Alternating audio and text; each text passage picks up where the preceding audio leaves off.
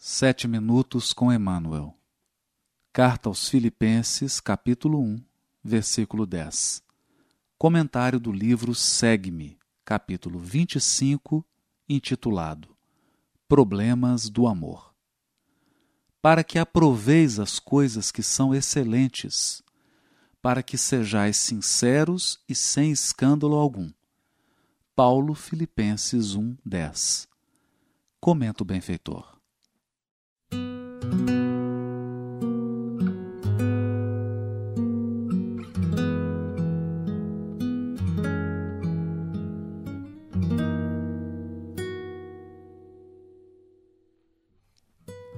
O amor é a força divina do universo. É imprescindível, porém, muita vigilância para que não o desviemos na justa aplicação. Quando um homem se devota de maneira absoluta aos seus cofres perecíveis, essa energia no coração dele denomina-se avareza. Quando se atormenta de modo exclusivo pela defesa do que possui, julgando-se o centro da vida no lugar em que se encontra, essa mesma força se converte nele em egoísmo. Quando só vê motivos para louvar o que representa, o que sente e o que faz, com manifesto desrespeito pelos valores alheios, o sentimento que predomina em sua órbita chama-se inveja. O ódio é comumente o amor envenenado de ontem. O ciúme é o amor vestido de espinhos dilacerantes. A soberba é o amor desvairado a si próprio. Paulo, escrevendo à amorosa comunidade filipense, formula indicação de elevado alcance. Assegura que o amor deve crescer cada vez mais no conhecimento e no discernimento, a fim de que o aprendiz possa provar as coisas que são excelentes. Instruamo-nos, pois, para conhecer. Eduquemo-nos para discernir. Cultura intelectual e aprimoramento moral são imperativos da vida, possibilitando-nos a manifestação do amor no império da sublimação que nos aproxima de Deus. Atendamos ao conselho apostólico e cresçamos em valores espirituais para a eternidade. Porque muitas vezes o nosso amor é simplesmente querer, e tão somente com o querer é possível desfigurar impensadamente os mais belos quadros da vida. Belíssima página do benfeitor que se encontra no livro Segue-me e que repete página idêntica que se encontra no livro Fonte Viva, capítulo 91. No livro Fonte Viva, que foi editado em 1956, a mensagem recebe o mesmo título, Problemas do Amor. E na sua maioria são os mesmos parágrafos, com duas importantes exceções. Emmanuel acrescenta nessa mensagem três parágrafos novos. O ódio é comumente o amor envenenado de ontem. O ciúme é o amor vestido de espinhos dilacerantes. A soberba é o amor desvairado a si próprio. E também faz uma importantíssima correção. Ele diz que Paulo, ao escrever à amorosa comunidade filipense, assegurava que o amor deve crescer cada vez mais no conhecimento e no discernimento, a fim de que o aprendiz possa provar as coisas que são excelentes. Na mensagem anterior do livro Fonte Viva, ele utiliza o verbo aprovar, de maneira idêntica ao que se encontra na tradução de João Ferreira de Almeida. Nessa mensagem, Emmanuel corrige o verbo utilizando provar. A alteração merece nota.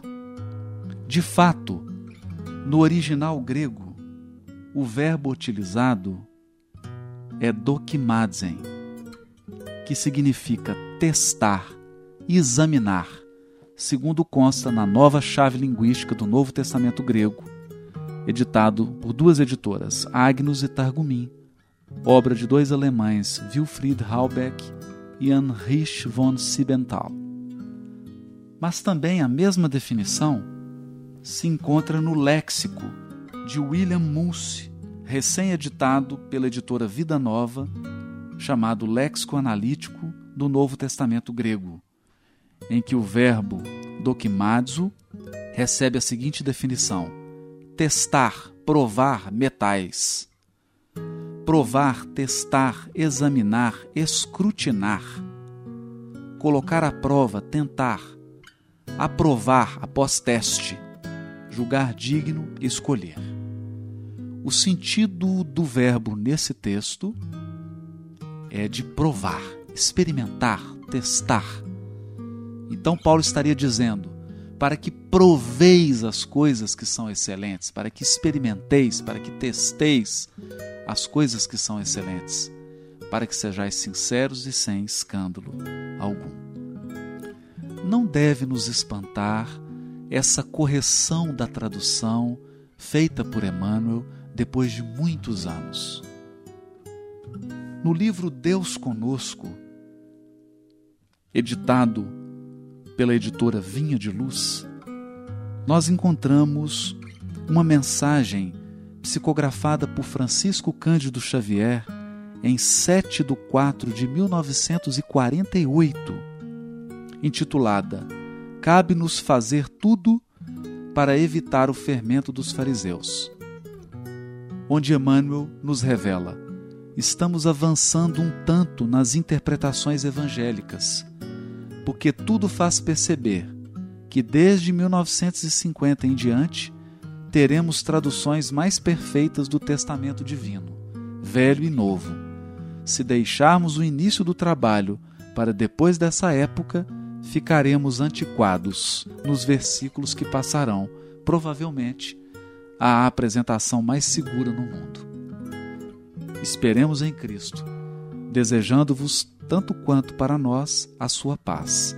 Sou o vosso amigo e servo humilde de sempre, Emmanuel. O próprio benfeitor confessando que estava em permanente processo de aperfeiçoamento, em permanente processo de estudo e, mais que isso, acompanhando o progresso dos estudos do Novo e do Velho Testamento no mundo, a fim de que a sua linguagem, a sua abordagem estivesse em consonância com os avanços do mundo e revelando ele mesmo uma contínua disposição para o aprimoramento. Essa fala de Emmanuel nos recorda outra mensagem psicografada por Francisco Cândido Xavier em 6 de 10 de 1943, ditada pelo espírito de Arthur Joviano e publicada no livro Sementeira de Luz, também da editora vinha de luz. Arthur Joviano comenta: O ligeiro estudo da Bíblia que vocês fizeram antes da reunião nos fez muito bem. Essas páginas são tesouros espirituais que o papel do mundo oculta. E tenho prazer em afirmar a vocês que o método da leitura não é também novidade para nós. Há algum tempo fui convidado a uma reunião de grande vulto onde um nobre instrutor viria orientar-me. Quero dizer-lhes, porém, que o mentor figurou o Novo Testamento como maravilhoso edifício, cujas torres atravessavam a extensão dos céus. Primeiramente vimos a imagem por ele mentalizada a pleno espaço. O palácio apresentava todas as características de templo, lar e oficina ao mesmo tempo. Estou esforçando-me para transmitir uma ideia do quadro. Em seguida, divisamos para o acesso ao edifício um luminoso átrio. O castelo, contudo, estava cercado de territórios extensos, profundamente extensos, a se perderem de vista.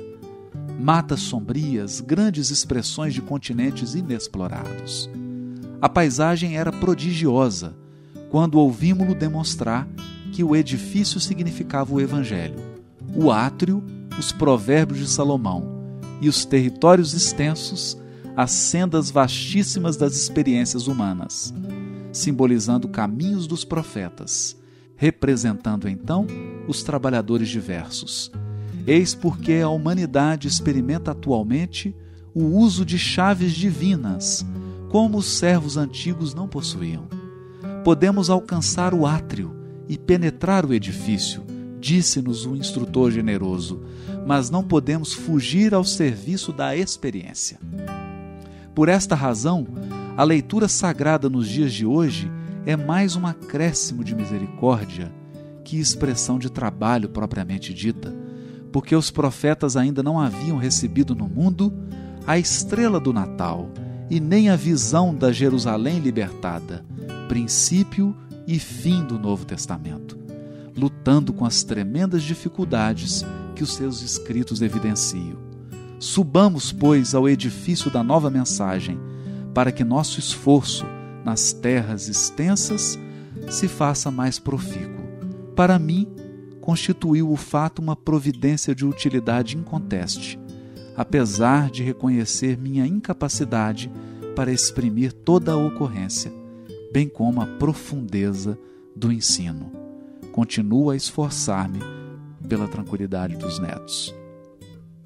Belíssima página de Arthur Joviano, retratando o aspecto da experiência necessária a todos nós e reforçando o verbo dokimazen, provar, testar, experimentar.